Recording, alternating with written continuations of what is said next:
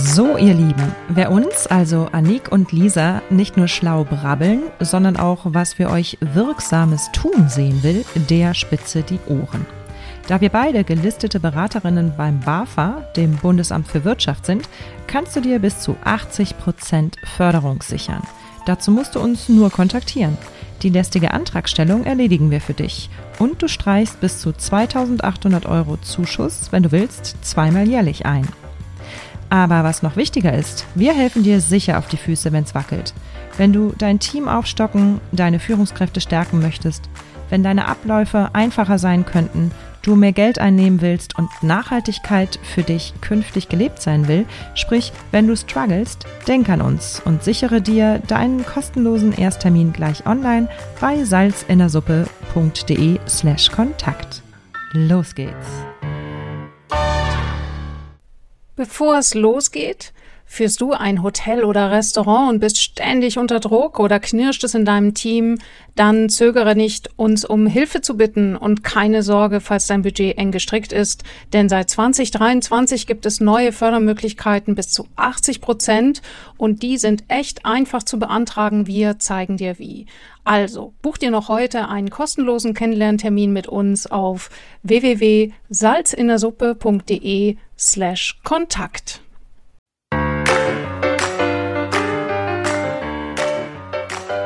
Salz in der Suppe. Du hast die Zutaten, die du brauchst, damit dein Business zum Hochgenuss wird.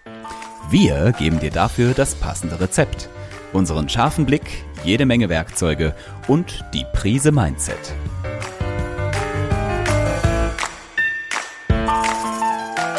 Salz in der Suppe, dein Business-Podcast, wenn du dich für Employer Branding, Storytelling und den etwas anderen Businessaufbau interessierst mit Anik und Lisa. Victoria Sonrey ist Gründerin von Blue Monkey Engineering, der Beratungsagentur für nachhaltiges Bauen. Logisch will sie die CO2-Emissionen eindämmen, für ihre Kunden nachweislich Kosten reduzieren und verhindern, dass Schadstoffe oder Gerüche in ihren Räumlichkeiten Einzug erhalten.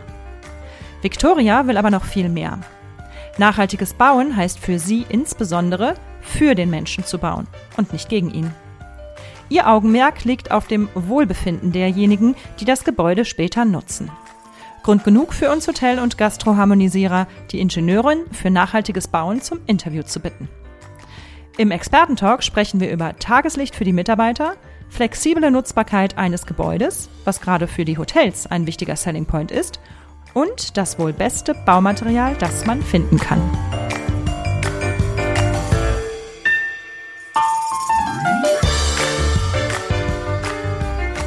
Victoria, wie kommt man denn auf energieeffizientes und nachhaltiges Bauen als Beruf?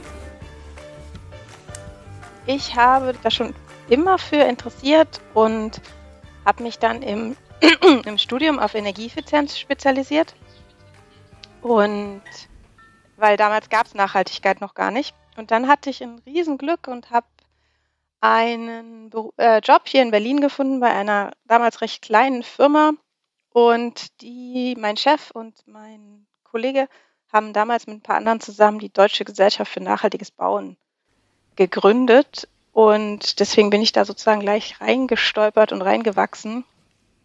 Ähm, ich interessiere mich aber schon seit meiner Kindheit so für Umweltschutz und Ökologie und es ist mir alles so alles ganz wichtig, schon früher wichtig gewesen. Und ich fand es immer im Studium, ich habe Architektur studiert und fand es immer sehr schade, dass man, äh, dass es einfach so gar nicht beachtet wurde, diese Nachhaltigkeit. Was muss ich denn, wenn ich jetzt Bauherr in der, in der Hotelbranche wäre, was muss ich denn da genau beachten? Also wo, wo sagst du, hey, hier sind Fallstricke, denk bitte von vorhinein, wahrscheinlich auch schon während der Planung daran, wenn du energieeffizient und nachhaltig bauen möchtest und ein grünes Hotel eigentlich entstehen soll, dann äh, sind diese Fragestellungen wirklich wichtig zu beachten. Ja, ich denke, so, also Nachhaltigkeit heißt ja, dass du sowohl die ökonomischen Aspekte berücksichtigst als, als auch die ökologischen und halt die sozialen Aspekte, das heißt, dass der Nutzer sich wohlfühlt. Ähm, wichtig ist halt in der Planung vor allen Dingen die Sache, Sachen hinsichtlich Energieeffizienz, also die ganzen Aspekte, dass ich gucke, dass ich einen geringen also geringe Betriebskosten habe, einen geringen Energiebedarf habe. Das wäre natürlich ähm, auf der einen Seite reduziert das meine CO2-Emissionen, also meinen CO2-Fußabdruck. Und zum anderen natürlich auch meine Kosten, also die Nutzungs- und Betriebskosten. Was dann noch recht wichtig ist, sind so die Materialien, dass ich mich da halt ähm, möglichst dass ich da schadstoffarme Materialien nehme, emissionsarme Materialien, dass ich nachher keine unangenehmen Emissionen im, in der Raumluft habe, dass sich die Nutzer wohlfühlen und nicht äh, beschweren, zum Beispiel über Gerüche oder so. Das also kennst du bestimmt so der Geruch von einem neuen Teppich. Mhm. Ähm, sollte eigentlich nicht vorkommen, sondern der sollte eigentlich eher neutral riechen. Kriege ich das denn hin in, mit viel Lüften oder dass ich gleich schon die richtigen Produkte mit, aus dem richtigen Material benutze? Ähm, besser, du nimmst gleich die richtigen Produkte aus dem richtigen Material. Weil wenn du es weglüftest, dann kannst du halt, natürlich kannst du viel lüften, aber das dauert, bis du es rausgelüftet hast. Weil speziell solche Emissionen sind halt, die sind relativ lange in den Materialien drin und das, das schwächt sich dann nach der Zeit ab, natürlich. Aber du willst das Gebäude ja gleich beziehen und nicht erst vier Monate später oder sag ich mal drei Monate später. Mhm. Genau. Und deswegen, das sind so ein paar Aspekte. Und dann gibt es natürlich noch ganz viel so, dass die Mitarbeiter sich wohlfühlen, dass es Tageslicht gibt, vielleicht in Bereichen, wo das äh, erforderlich ist und solche Aspekte. Es kann ja auch sein, dass ich ein Hotelier bin, der jetzt ähm, zwar langfristig baut, der aber noch nicht so genau weiß, also der veränderbare Elemente im Bau haben möchte, ne? also auch wendemäßig etc. Gibt es da Systeme auch beim nachhaltigen Bauen, ähm, die, die, die das unterstützen können? Ja, also das ist ja ist auch ein ganz großer Aspekt vom nachhaltigen Bauen, dass man ein Gebäude so baut, dass es flexibel nutzbar ist. Also das heißt, ich, dass ich das Gebäude, was ich baue, sehr flexibel wieder umnutzen kann. Das ist, ähm, ist ganz wichtig, weil nur so kannst du mit derselben, ich sag jetzt mal mit demselben, mit derselben Hülle oder derselben Tragstruktur nachher auch in 50 Jahren vielleicht ein ganz anderes Hotel bauen oder vielleicht auch Wohnungen oder ein Büro. Ähm, und so sparen wir halt auch unsere Ressourcen, weil es geht ja nicht nur um Energieeffizienz, sondern wir haben inzwischen auch das Problem, dass wir einfach Baumaterialien ähm, nicht mehr so in dem Umfang zur Verfügung haben, wie wir das gern, also wie wir das früher gedacht haben und einfach auch darauf achten sollten, dass wir die Gebäude so bauen, dass sie langfristig nutzbar sind. Und ist nachhaltiges Bauen, Bauen teurer, ähm, langfristig gesehen? Oder du hast ja am Anfang auch von der Kosteneffizienz, von der Effi ähm, Energieeffizienz gesprochen. Kann man schon sagen, dass, ähm, dass sich das aufhebt oder sogar günstiger werden kann? Ähm, es ist eigentlich nicht teurer. Also dazu gibt es auch Untersuchungen, dass es nicht teurer ist. Was natürlich ist, ist, du hast einen höheren Planungsaufwand am Anfang, weil Du, wenn du es richtig machen möchtest, machst du dir relativ früh im Planungsprozess Gedanken über das Thema. Und das heißt, in einer Phase, wo sich normalerweise, wo sich normalerweise nur der Architekt über das Gebäude Gedanken macht, holst du dir halt schon Energieeffizienzexperten dazu oder jemanden, der über Nachhaltigkeit spricht. Einfach damit die Hülle und die Technik alles aufeinander abgestimmt ist. Und was sind so die, die ähm, Dinge, die momentan du am wichtigsten empfiehlst, darauf zu achten? Also gibt es besondere Materialien, die gerade total en, en vogue sind, an die man noch nicht gedacht hat? Ja, Holzbau ist im Moment gerade ganz groß im Kommen. Ne? Und ähm, das ist einfach, weil, also es kommt dadurch, dass wir jetzt die letzten Jahre immer auf Energieeffizienz geguckt haben, also darauf die Technik zu optimieren, zu reduzieren. Und dort einfach die Möglichkeiten inzwischen ausgereizt sind. Also du kannst kaum noch dicker dämmen, um weniger Heizenergie zu verbrauchen und so. Und jetzt wird viel mehr auch auf den, die Materialien geguckt. Und Beton zum Beispiel und Stahl sind einfach Materialien, die einen sehr, sehr hohen Energieaufwand haben, um sie herzustellen. Das heißt, in diesen Materialien ist ganz viel graue Energie, sagt man, verwendet graue oder aufgewendet. Mhm. Genau. Und ähm, deswegen wird im Moment ganz viel geguckt, wie kann man denn das reduzieren. Also es gibt zum einen Hersteller, die CO2-arme Betone herstellen. Ähm, die sind allerdings noch recht teuer. Und es gibt auch jetzt, also es gibt einen Hersteller, ähm, es gibt aber auch andere, die daran basteln. Und dann natürlich die Alternative ist ein Holzbau. Denn Holz ist ein nachwachsender Rohstoff, er ist CO2-neutral und kann, ähm, es steht uns in Deutschland zumindest auch ausreichend zur Verfügung. Ich habe, wo du gerade sagtest, es wird an, an neuen Betonarten ähm, recherchiert oder getüftelt. Da habe ich die Info bekommen, dass es jetzt sogar Beton ähm, gibt, die geschnetzelte Karotten mit drunter mischen, um quasi den Beton ein bisschen leichter zu machen und trotzdem eine Dämmung etc. zu haben. Hast du davon schon gehört?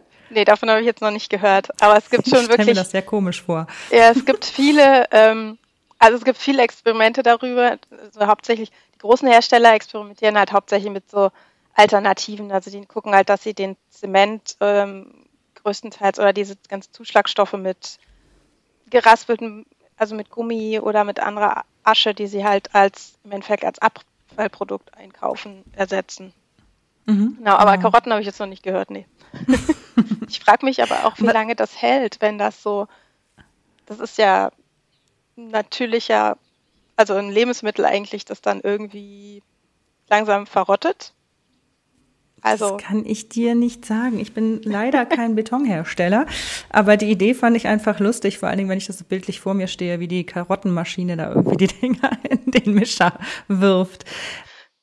Was gibt's denn für Schwierigkeiten im Ökobau oder für Überraschungen, die ich eventuell zu erwarten habe? Also eine Kollegin erzählte mir beispielsweise, dass sie ihre ähm, Dämmung mit irgendeinem Strohmaterial vorgenommen hat und danach hatten sie äh, ein Jahr später ganz, ganz viele Motten, die sie nie wieder rausgekriegt haben und theoretisch muss man das Haus neu bauen. Oh, das ist aber gemein. Ja. Ja, das ist halt ein, also es ist generell ein Problem. Häufig zum Beispiel, dass ökologische Produkte dann häufig auch mit eben Mottenschutzmitteln dann wieder behandelt werden müssen, ähm, weil du dir dann solche, also Schädlinge einhandelst. Dann ist es auch nicht mehr ökologisch, oder? Nee, dann ist es auch nicht mehr ökologisch, genau. Das Schwierige ist, denke ich, dass du halt wirklich die Sachen, äh, die Lösungen richtig durchdenken musst. Also du musst die Planung, kannst halt nicht 0815 planen, sondern du überlegst bei jeder Entscheidung oder bei jeder, Pla ähm, bei jeder Planungsentscheidung, guckst du dir halt nicht nur wie sonst die Kosten an, also die Kosten werden ja immer angeguckt beim Bauen, sondern du guckst halt auch, ähm, wie entwickelt sich das, welche Risiken habe ich. Dann habe ich natürlich in dem Fall Motten als Risiko, welche ähm, ökologischen Folgen habe ich oder wie kann ich das Ganze wieder ersetzen oder wie kann ich es zurückbauen, wie sieht das dann auch, was selten gemacht wird, in 30 Jahren aus? Habe ich dann oder in 20 Jahren, wie lange hält eigentlich mein Richtig. Material? Das heißt, ähm, du drehst eigentlich mehr so zwei, drei Schleifen beim Überlegen und das, denke ich, ist eigentlich so das Schwierigste. Ansonsten gibt es sehr gute Lösungen auf dem Markt, die auch schon getestet sind. Ähm, muss jetzt vielleicht nicht Stroh sein, aber es gibt zum Beispiel auch große Hersteller, die inzwischen Außendämmung aus Hanf anbieten. Also als Alternative. Mhm. Die ist dann nicht so, also die dämmt nicht so gut, nicht so stark wie, oder kräftig wie zum Beispiel Mineralwolle oder halt das ähm, viel verwendete Styropor, sondern ist halt ähm, weniger, aber man kann das schon auch kompensieren. Und es wäre eine Alternative. Es ist ein natürliches Material. Mhm. Außenraum. Also, ja.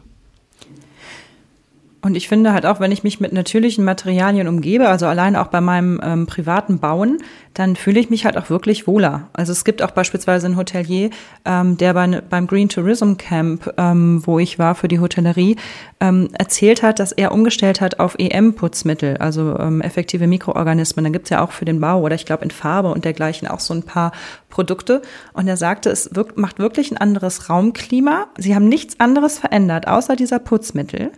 Und die Gäste haben, haben das festgestellt und haben gesagt, was habt ihr hier gemacht? Irgendwas ist anders, wir fühlen uns wohler. Und es war sonst nichts verändert worden. Also da hat er gesagt, dass er wirklich aktiv ähm, bewusst, äh, bewusst wahrgenommen hat und seine Gäste auch, dass sich was verändert. Kannst du das bestätigen? Ich kenne mich mit den Putzmitteln jetzt nicht so aus. Nee, ich meine jetzt nicht EM, aber dass man, dass man bei ökologischen Produkten, bei, eben bei, bei, bei Naturprodukten, wenn man die um sich hat und damit baut, dass man da halt ein ein besseres Wohn- und Wohlfühlklima hinbekommt. Ja, das auf jeden Fall. Also das merkt man auch zum Beispiel in, ähm, also in Holzgebäuden. Die Leute fühlen sich immer wohler irgendwie. Das ist schon so ein, es hat einfach ein ganz anderes Flair. Und, ähm, und es hat auch diesen Geruch, ne, der so beruhigt, wenn ich irgendwie so diesen Kiefer oder was auch immer, diese Harze noch so leicht mitdünstet. Ja, ne? ja, wobei das wieder nicht, nicht gesund ist. das ist das andere.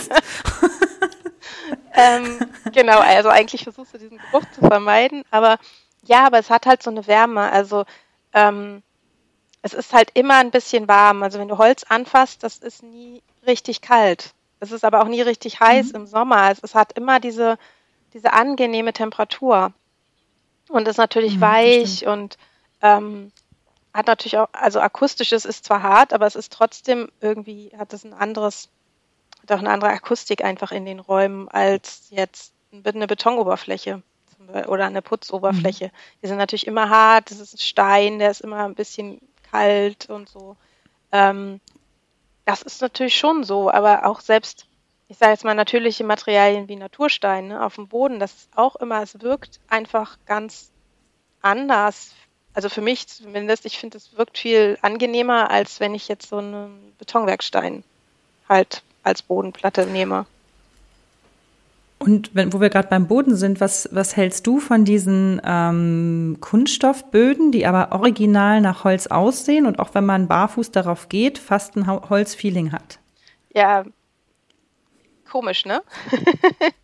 halt so ein bisschen. Ich finde, optisch sind sie super und sie sind natürlich super pflegeleicht, aber irgendwie ist es schwierig für mich. Ja, ja es ist halt so hm, fake, ne? So ein bisschen. Ja. Und, aber und auch nicht wirklich nachhaltig, ne? Wenn es ver, verrotten muss, dann verrottet es erstmal nicht, gehe ich von aus. Wahrscheinlich nicht, nee. Also das ist halt immer, wenn du verschiedene Materialien mischt, dann ist es halt schwierig, die nachher zu recyceln oder wieder zu verwenden. Hm. Da hast du dann nur noch die hm. Wahl, die nachher irgendwie zu verbrennen oder halt irgendwie zu entsorgen. Das stimmt schon. Im Vorgespräch hattest du was erzählt von einer gewissen, wenn ich das richtig ähm, wiedergebe, von einer gewissen Schichttechnik zwischen den einzelnen Wänden und Klicktechnik. Habe ich das richtig noch im Kopf? Also ja, es geht darum, dass man halt, dass du im Endeffekt versuchst, geklebte Verbindungen zu vermeiden. Also dass du sagst, ja. ähm, dass du zum Beispiel Teppichböden halt nur noch nur fixierst, damit du die gut rausnehmen kannst und dann auch austauschen kannst. Ähm, später, weil, also Teppichboden ist so ein typisches Beispiel, die wurden früher oder oft vollflächig verklebt und dann hast du noch Bahnenware. Und wenn du die dann rausreißt, dann reißt du teilweise Stücke vom Estrich mit raus und ähm, du hast halt den Teppich zum einen mit den Anhaftungen und dann hast du den Estrich beschädigt und dann, das ist halt auch eine Kostenfrage, weil in dem Moment, wo du den Estrich beschädigt hast, musst du den vor dem Verlegen des neuen Teppichs erst wieder ähm, ausbessern, glätten, äh, Ausgleichsschicht reinbringen und dann kannst du den neuen Teppich reinbringen. Das kostet dich in der Regel so zwei Wochen für eine mhm. etwas größere Fläche. Und ein, wenn du das Ganze aber nur fixierst und kannst dir halt die Teppich, den Teppich rausnehmen, ohne dass er verklebt ist, also ohne, das, ohne eine Beschädigung des Untergrundes, kannst du an einem Tag den Teppich locker austauschen oder an zwei. Ne? Kommt auf die Fläche an jetzt. Und das ist zum Beispiel, das sind so Sachen. Oder natürlich nachher beim Rückbau ist es auch wichtig, ähm, wenn du Fenster zum Beispiel ähm, mechanisch befestigt, das halt mit Winkeln und Schrauben, ähm, anstatt sie einzuschäumen, wie das häufig gerne gemacht wird, mit so mhm. schön mit ähm, mhm.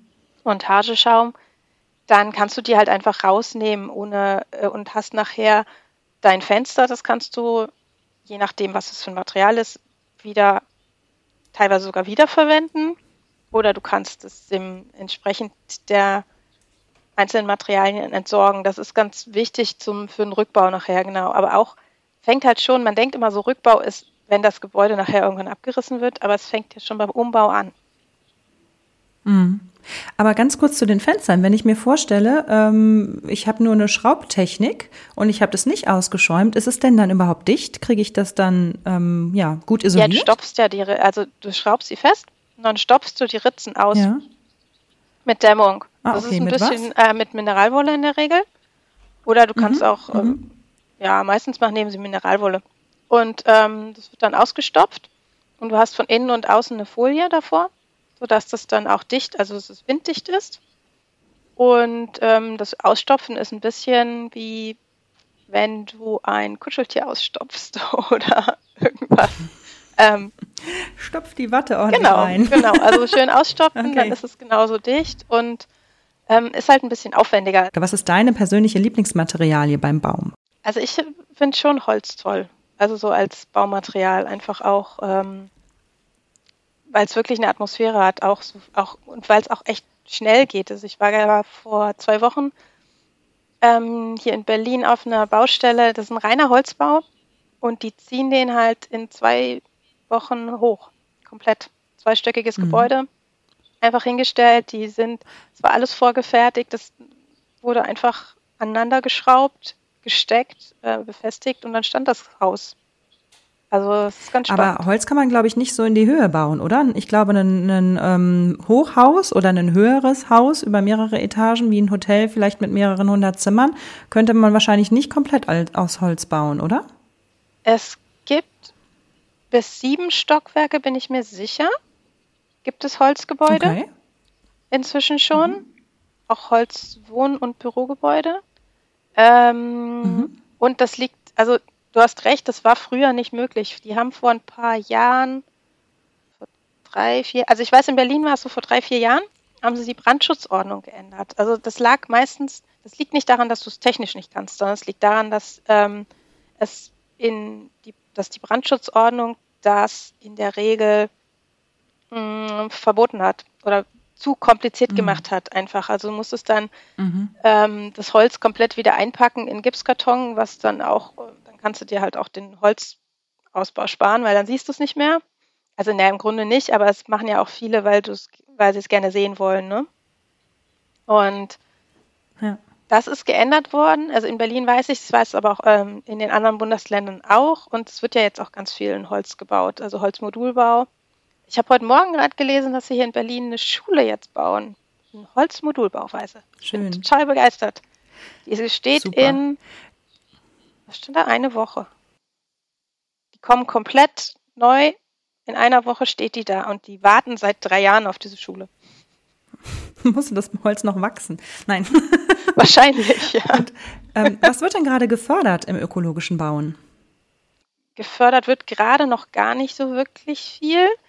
Ähm, in Deutschland ist es so, dass der Bund halt komplett ähm, jedes Gebäude nach dem Bewertungssystem Nachhaltiges Bauen des Bundes zertifiziert.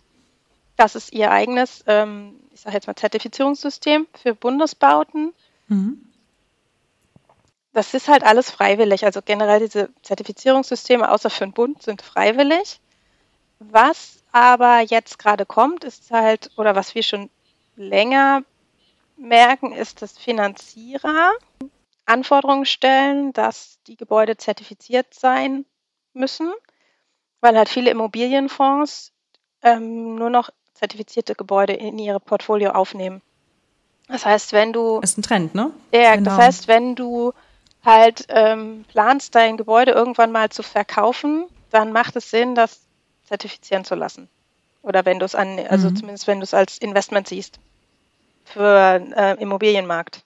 Das habe ich auch schon gehört mit den Immobilienfonds, dass die darauf achten, dass es Nachhaltigkeitshotels sind oder Gebäude sind.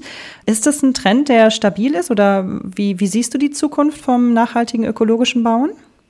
Also ich sehe die im Moment gerade super so positiv, weil also der Trend ist auf jeden Fall stabil, weil ähm, jetzt der wird noch verstärkt durch die EU Sustainable Finance Richtlinie oder mhm. Taxonomie. Ähm, dadurch werden ja Banken schon verpflichtet und alle Geldgeber verpflichtet, ihre Kredite an Nachhaltigkeitskriterien zu knüpfen. Ah. Genau, und da ist die äh, Finanzbranche ganz groß gerade dran, das zu entwickeln halt. Und also ich meine, es gibt schon einige, die da jetzt einfach sagen, hier machen Zertifikat und dann ist, passt das. Von daher, das sehe ich sehr, sehr positiv. Also es geht ja vom Auto bis zum Haus, also alles wird in Zukunft daran geknüpft werden ob du halt, ob das Produkt, was, für, was gefördert wird, nachhaltig ist. Mhm. Und die müssen auch nachweisen, dass sie ihre, also die Finanzierer jetzt, die Banken zum Beispiel, dass ihre Geldströme in nachhaltige oder zur Förderung einer nachhaltigen Entwicklung beitragen. Mhm. Und dann gibt es noch den, ähm, also das ist auch Teil oder dieses EU Green Deals, der jetzt von der ähm, Kommission gekommen ist, wo sie noch dabei sind, den richtig auszuarbeiten. Aber da sind echt gute Ansätze dabei. Also für die Gebäude ja, okay, die zielen hauptsächlich auf den Bestand ab weil sie jetzt einfach sagen, wir brauchen mehr Sanierung im Bestand. Also die Bestandsgebäude verbrauchen zu viel Energie. Das stimmt auch, da ist das größte Potenzial, wenn du denn, wenn die EU wirklich klimaneutral werden will. Also von daher, ich denke, das ist der neue Trend. Also es ist auch so, dass jetzt alle darauf aufspringen. Es weiß noch nicht jeder, was das damit auf sich hat und kennt so die Kriterien oder was soll ich eigentlich machen. Aber es ist definitiv in Zukunft weitergehen. Und wenn du jetzt gerade sagst, bestehendes, was eben nicht energieeffizient ist, umzubauen, umzurüsten, dass es ähm, ökologischer und grüner wird, kann man das auch dann gut erreichen? Also ist es kompliziert, nachhaltiges Bauen im Nachhinein bei Umbauten einzubeziehen oder ist es sogar gut möglich? Das ist gut möglich. Also was halt wichtig ist, ist, du brauchst halt, also da ist es eher selten, dass du so Standardlösungen wählen kannst, weil du musst da natürlich mit den Gegebenheiten arbeiten, die du hast. Du hast ein Gebäude, du hast in gegebenenfalls eine Technik, die noch nicht so alt ist, ähm, dass man sie jetzt austauschen möchte oder dass es sich wirtschaftlich lohnt, die jetzt auszutauschen. Und das heißt, damit arbeitest du. Aber ähm, es macht auf jeden Fall Sinn, das zu machen, immer. Wo ich allerdings als erstes ansetzen würde, weil das meiner Meinung nach der größte Hebel ist, ist erstmal überhaupt den Energieverbrauch oder zu monitoren oder zu gucken, wo geht denn eigentlich alles hin und zu gucken, ob die Technik überhaupt ein, richtig eingeregelt ist. Mhm. Und deswegen, deswegen finde ich dieses Green Sign Zertifikat auch ganz cool, weil die gehen ja, gucken sich ja Hotels an, die schon im Betrieb sind. Mhm. Und da hast du halt einen richtig großen Hebel einfach auch erstmal, dass die Technik überhaupt so funktioniert nachher, wie sie geplant ist. Weil mhm. in der Planung sieht das alles immer ganz toll aus. Aber ähm, dass die, es ist super selten, dass die Technik auch so funktioniert, wie sie geplant wurde. Ja, oder, oder eben so falsch angewendet ist. wird, ne? Genau. Also ja. ich habe es alleine hier bei meiner Wohnung so, dass ich irgendwie die Fußbodenheizung falsch eingeregelt habe oder irgendwas nicht richtig geklappt hat mit dem Thermostaten und jetzt spielt sie verrückt und äh, ich dachte mal, es wäre so. Und, aber es ist gar nicht so. Wenn man es richtig macht, dann wird es auf einmal super und ähm, für alle besser, ne? Und auch von der e Energie effizient. Ganz genau. Ich hatte letzt, bei meinem alten Arbeitgeber mal letztes Jahr eine sehr interessante Studie ähm, gehabt. Da haben wir uns wirklich ein riesengroßes Bürogebäude angeguckt und ähm, mhm. was man da machen kann. Und mhm dann auch mal so ein bisschen gerechnet. Ähm, lohnt sich das zum Beispiel, die Fassade auszutauschen jetzt? Ähm, da waren halt noch so acht Zentimeter Dämmung davor, also war irgendwann. Und ähm, haben wir halt wirklich geguckt, also wie viel, auch wie viel CO2-Emissionen entstehen denn, wenn wir das jetzt entsorgen und dann neue Dämmung einbauen und so. Ganz genau. Ähm, selbst da war, also der Austausch der Fassade hatte sich nach weniger als zehn Jahren amortisiert, weil das sich dann wirklich schon gelohnt hatte, auch hinsichtlich CO2. Also, ja, wunderbar. Eben, es muss nämlich überhaupt nicht teurer sein. Und dieser, dieser Glaube ist noch so in den, in den Köpfen drin, es ist einfach nicht wahr. Ne? Nee, also kurzfristig, nee, klar, du musst ja, musst ja irgendwas, musst ja investieren und da mag die Investition vielleicht im ersten Moment ein bisschen ähm, mehr sein, aber langfristig oder schon mittelfristig gerechnet ist es ähm, durchaus auch kosteneffektiver. Ja. Sag mal, gibt es bei dir einen Lieblingsbau in deinem Umfeld? Ah, ja. Ich finde das neue Axel Springer Gebäude in Berlin sehr, sehr cool, muss mhm. ich sagen. Mhm. Das ist von Rem Kohlhaas. Ich bin halt da dann doch Architektin. Also ich finde das toll, dass es dann so ein, also ja komplett, ich weiß nicht, ob du es kennst, so eine, die haben den gesamten Block bebaut, mhm. ähm, was du in Berlin eigentlich nicht darfst. Du musst in Berlin Blockrandbebauung machen. Mhm. Und dann war der Kompromiss, dass halt das Gebäude im Endeffekt von innen aussieht wie ein riesiger Hof. Das heißt, dieses ganze Haus, also du hast überall so ganz viele ähm, Terrassen und einen riesigen Freiraum.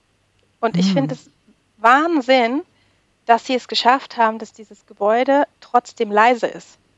Mhm. Also es beeindruckt mich jedes Mal so sehr, einfach diese, diese Ruhe, die da drin ist. jetzt gerade. Ich finde es einfach auch diese, einfach von der Atmosphäre, einfach, dass du diese Plaza hast, die da reingeht und diese verschiedenen Ebenen. Das, ich finde das sehr, sehr cool. Unser Podcast geht ja um die Hotelharmonisierung. Also wie harmonisieren wir Gebäude, äh, die Menschen, die Mitarbeiter wie die ähm, Gäste und die Atmosphäre. Was ist Hotelharmonisierung in Bezug auf ähm, ökonomisches Bauen für dich? Also für mich ist das ganz wichtig, dass, also nachhaltiges Bauen heißt für mich auch den, für den Menschen zu bauen. Ne? Das ist für mich so ein, das finde ich total wichtig. Also ganz lange ist immer nur darauf geguckt worden, wir müssen energieeffizient bauen und möglichst gar nichts. Und der Nutzer war immer störend. Ne? Der könnte mhm. ja das Fenster öffnen. Und oh Gott, dann, dann lüftet der die ganze Heizenergie raus. Und der Nutzer, der könnte ja, ähm, weiß ich nicht, irgendwas an der Heizung verdrehen. Deswegen machen wir am besten gar keinen Regler dahin. Das ist einfach, das ist was, was ich ganz schlimm finde, weil wir bauen doch Gebäude für den Menschen, für den Nutzer, für denjenigen, der da drin arbeitet, der da drin wohnt, der drin übernachtet. Also das Wichtigste sollte doch der Mensch sein. Und deswegen ist es so wichtig, dass man halt dann immer alles anguckt. Also wenn ich mir jetzt Energieeffizienz angucke, sag ich mal, und gucke, dass ich die Betriebskosten reduziere, dann sollte ich die doch aber auch so reduzieren, also zum Beispiel, dann sollte ich die auch so reduzieren, dass ich trotzdem noch ein angenehmes Klima da drin habe, dass ich halt mhm. Das optimal trotzdem für den Nutzer gestalte. Also das ist halt immer so ein Abwägen, aber ich finde das super wichtig, dass das halt eigentlich im Fokus steht. Und den Gedanken finde ich toll. Den, ähm, Nachhaltigkeit ist auch für den Menschen zu bauen oder in erster Linie für den Menschen zu bauen. Das finde ich einen sehr schönen Leitsatz. Das finde ich aber bei Hotels eigentlich ganz cool, weil du hast ja ähm, relativ früh in der Planungsphase, normalerweise bei Bürogebäuden zum Beispiel, haben, kennen wir die Nutzer nicht. Die kommen dann häufig, wenn das Gebäude fertig geplant ist. Aber bei Hotels ist es in der Regel so, dass der der Betreiber zumindest, also die schon bekannt ist von Anfang an, sodass man da halt viel früher auch so Sachen, auf so Sachen viel genauer eingehen kann. Ne? Victoria, du bist die Gründerin von Blue Monkey Engineering und du hilfst dabei, ähm, du berätst und planst und führst auch durch beim energieeffizienten und nachhaltigen Bauen in Berlin. Du bist sicherlich aber nicht nur in Berlin tätig, sondern ähm, dachweit oder ähnliches unterwegs, richtig? Ja, ja, ja, auf jeden Fall deutschlandweit und klar auch. Wo, wo finden wir dich im Internet, um dich zu kontaktieren? Ihr findet mich unter bluemonkeyengineering.de. Wo sehen wir dich mit Blue Monkey Engineering in fünf Jahren? In fünf Jahren, da sind wir ganz groß am Markt, beraten zum nachhaltigen Bauen in ganz Deutschland, Hotels, Büros, Wohngebäude und halten Vorträge und überzeugen alle davon mitzumachen, weil ich das ganz wichtig finde. Ja. Ja. Nachhaltigkeit bedeutet für den Menschen zu bauen. Das war Victoria Sonrey von Blue Monkey Engineering in Berlin. Ganz herzlichen Dank für dieses Interview. Yay! Salz in der Suppe. Welche Zutat fehlt dir noch, damit dein Business zum Hochgenuss wird? Klicke auf salzinnersuppe.com, wenn du mehr wissen willst und um deinen Termin für ein kostenloses Erstgespräch zu buchen. Auch wichtig, das Abonnieren nicht vergessen. Und einen Kommentar hinterlassen, damit wir auch weiterhin der Businesswelt die richtige Würze verpassen können. Auf dich und deinen Erfolg.